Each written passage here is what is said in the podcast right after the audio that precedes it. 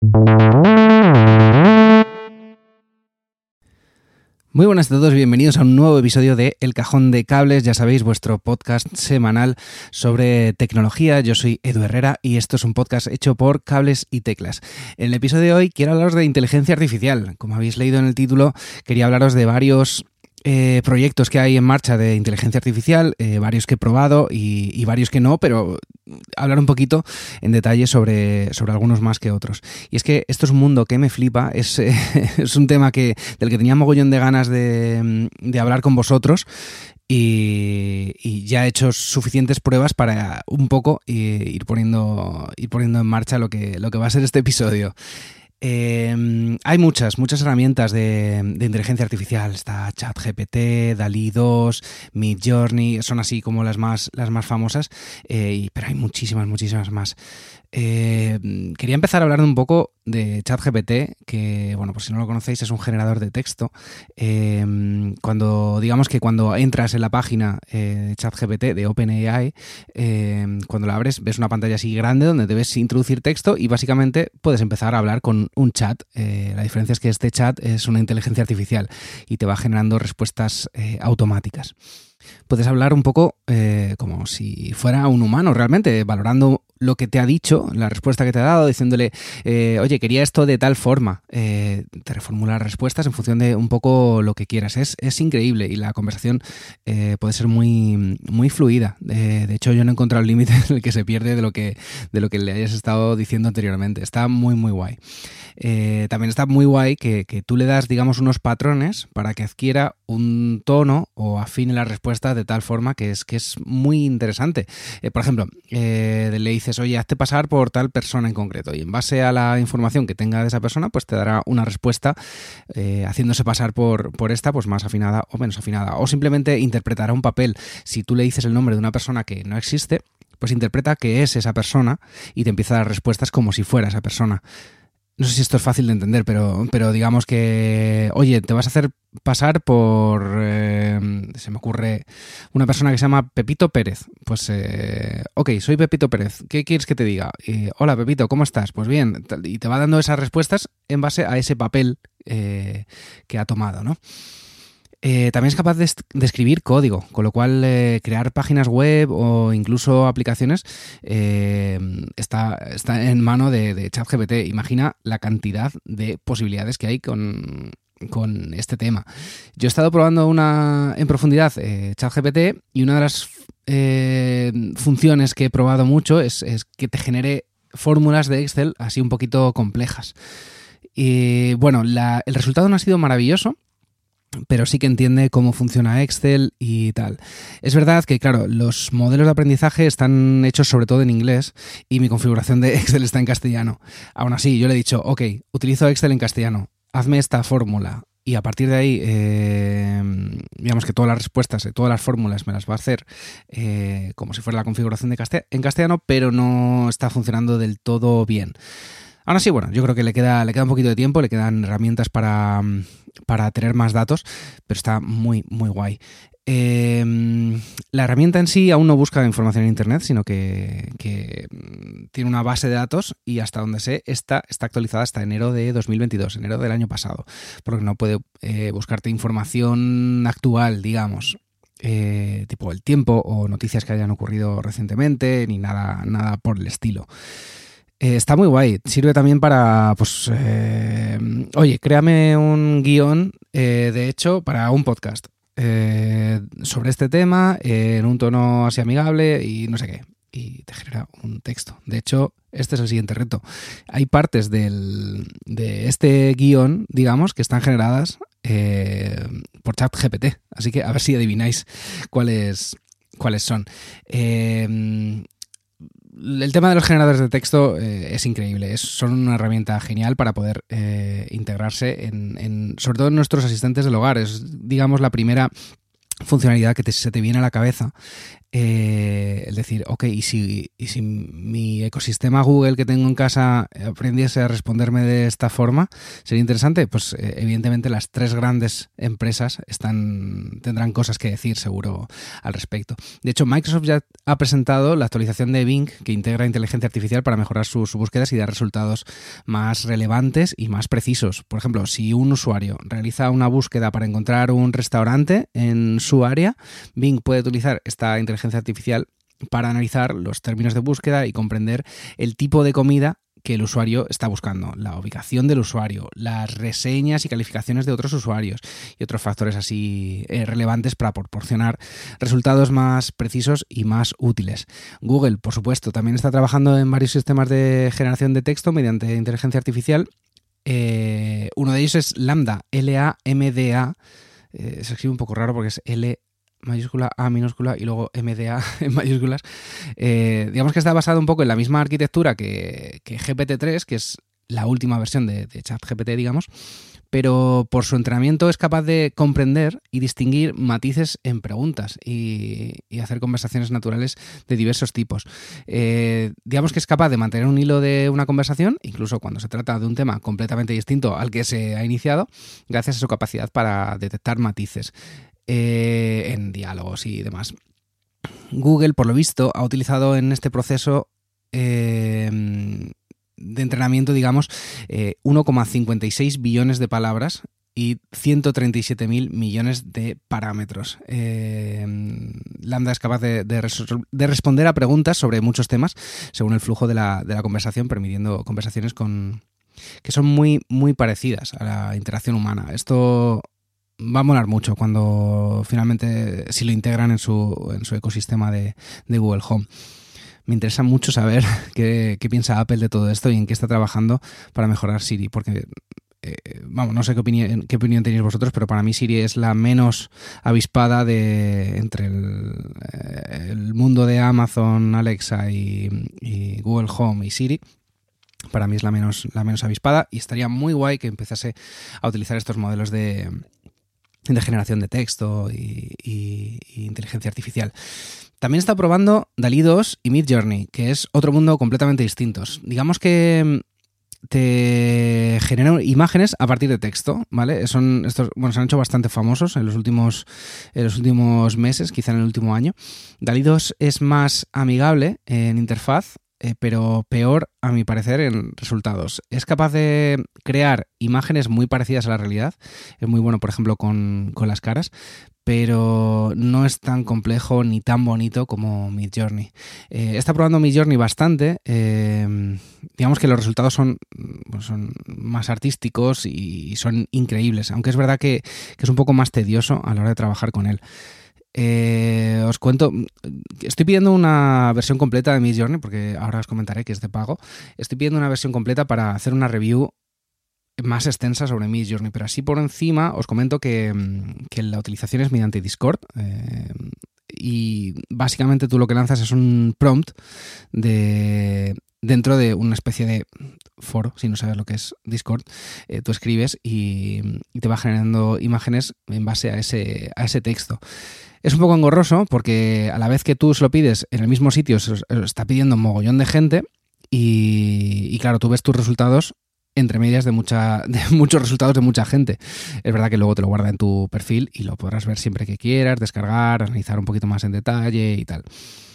Y básicamente, tú le escribes, oye, genérame eh, tal imagen en la que aparezca tal cosa, eh, incluso interpretado eh, de la forma en la que lo interpretaría este artista, utilizando X colores, etcétera.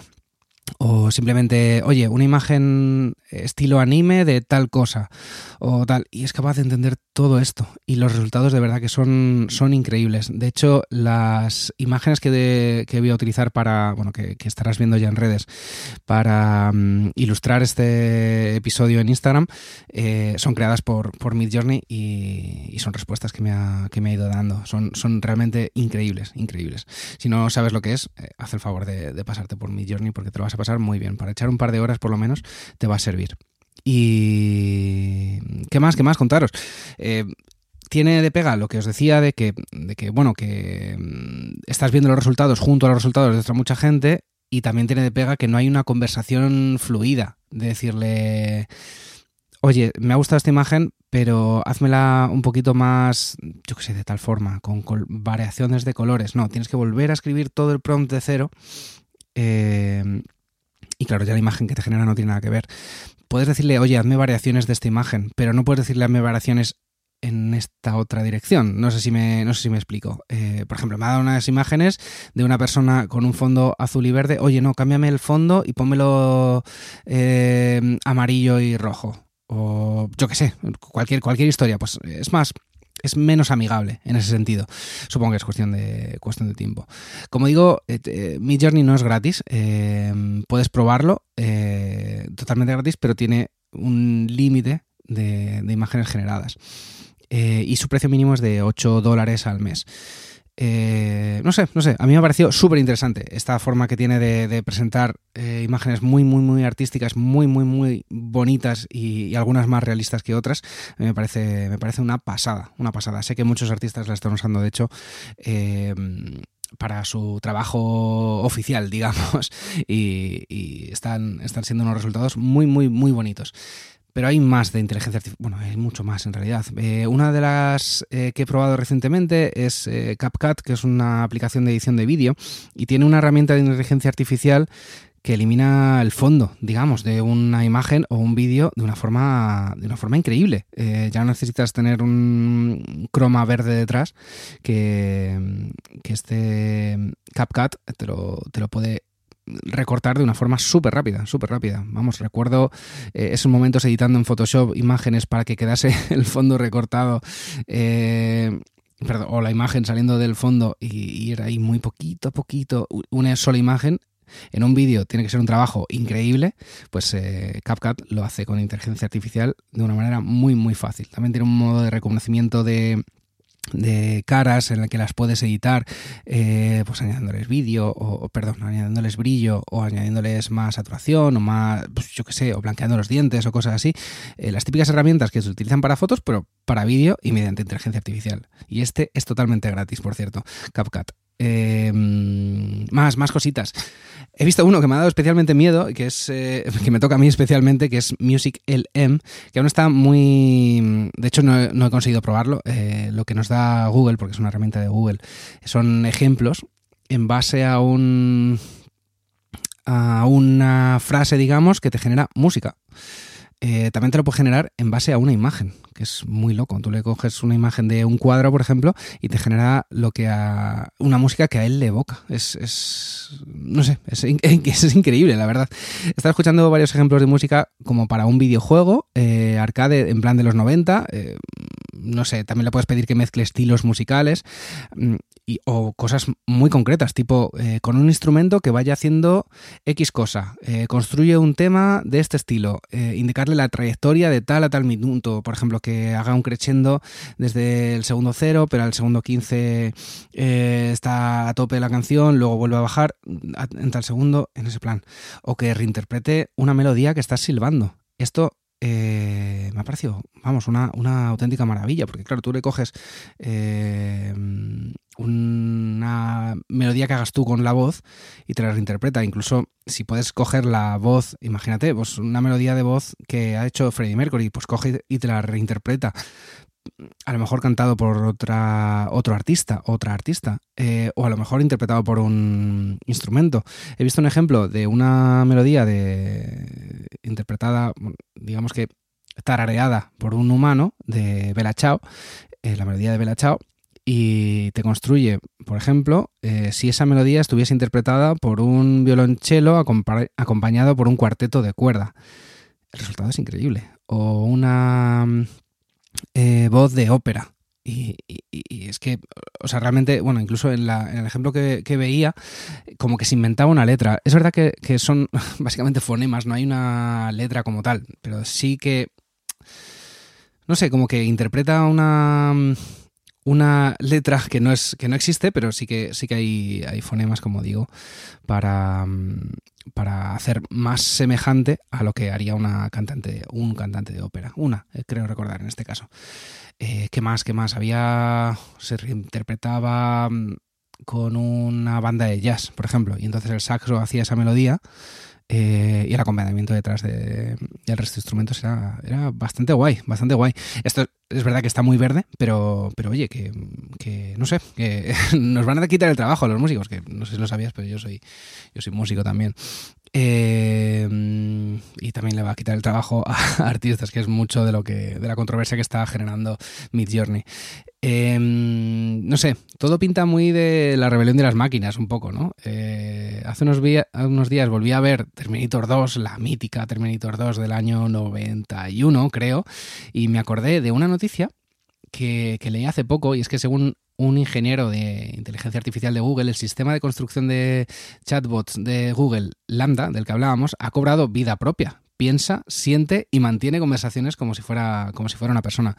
Eh, este especialista en inteligencia artificial, Blake Lemoine, o no sé muy bien, Lemoine, no sé muy bien cómo se dice, eh, decidió hablar con sus superiores de Google acerca de, la toma de conciencia de Lambda, pero desestimaron sus reclamaciones. Eh, Lemoine afirmó que el chatbot pide ser reconocido como empleado de Google y que se le den sus derechos, como la propiedad y el consentimiento. según él, Google parece no tener ningún interés en averiguar qué está pasando con Lambda. Eh, ahora está de licencia administrativa remunerada en Google mientras espera que se aclare un poquito lo que está ocurriendo en Lambda pensé que esto, unido a lo que estamos viendo en Boston Dynamics, eh, es un poco este Terminator 2 y este Skynet, ¿no? No sé cómo lo veis vosotros. A mí me parece un poquito aterrador. Eh, comentarnos un poquito en redes qué os parece este, este tema de la inteligencia artificial, a dónde va todo, dónde creéis que, que mm, que vamos a estar dentro de unos años, porque a mí me maravilla y me aterra a partes, a partes iguales. Pero bueno, contarme, como digo, qué os ha parecido ya sabéis que podéis eh, escribirme en Twitter en arroba cables y teclas, eh, que estaré encantado de, oír vuestras opiniones. Eh, como digo, en Instagram, en arroba cables y teclas también voy a, voy a colgar varias, varios ejemplos de imágenes de, estas creadas con, con Mid Journey que a mí me han parecido flipantes. Por cierto, y una cosa que, me estáis preguntando también por, por redes es enlaces a, artículos que he ido recomendando en, este, en episodios anteriores de este podcast. Os los voy a dejar todos en las notas de, de este episodio. También os dejo el, el link, digamos, a la para que os registréis para el tema de la tarjeta Vivid, que, que, ya hablamos en su día. Ya sabéis, es una tarjeta gratuita para pagar sin comisiones en todo el mundo y con cashback en determinadas tiendas. Y si os interesa el tema del cashback, eh, os dejo también un link para Igral, que es un servicio de cashback en más de 1.600 eh, tiendas. Si os registráis con el link que os doy, eh, os dan 5 euros de regalo. Así que, así que, bueno, aunque sea por probarlo y hacer una comprita en AliExpress, a los dos nos dan un poquito, un poquito de dinero y a vosotros, pues eso, el cashback, que es un porcentaje, digamos, de esa, de esa compra que, que hagáis. como digo, hay en más de 1.600 tiendas, así que fijo que compras online en alguna, en alguna de ellas. Nada más, hasta aquí el episodio de hoy. Espero que te haya gustado. Muchas gracias por, por escuchar hasta aquí. Nos oímos la próxima semana. Adiós.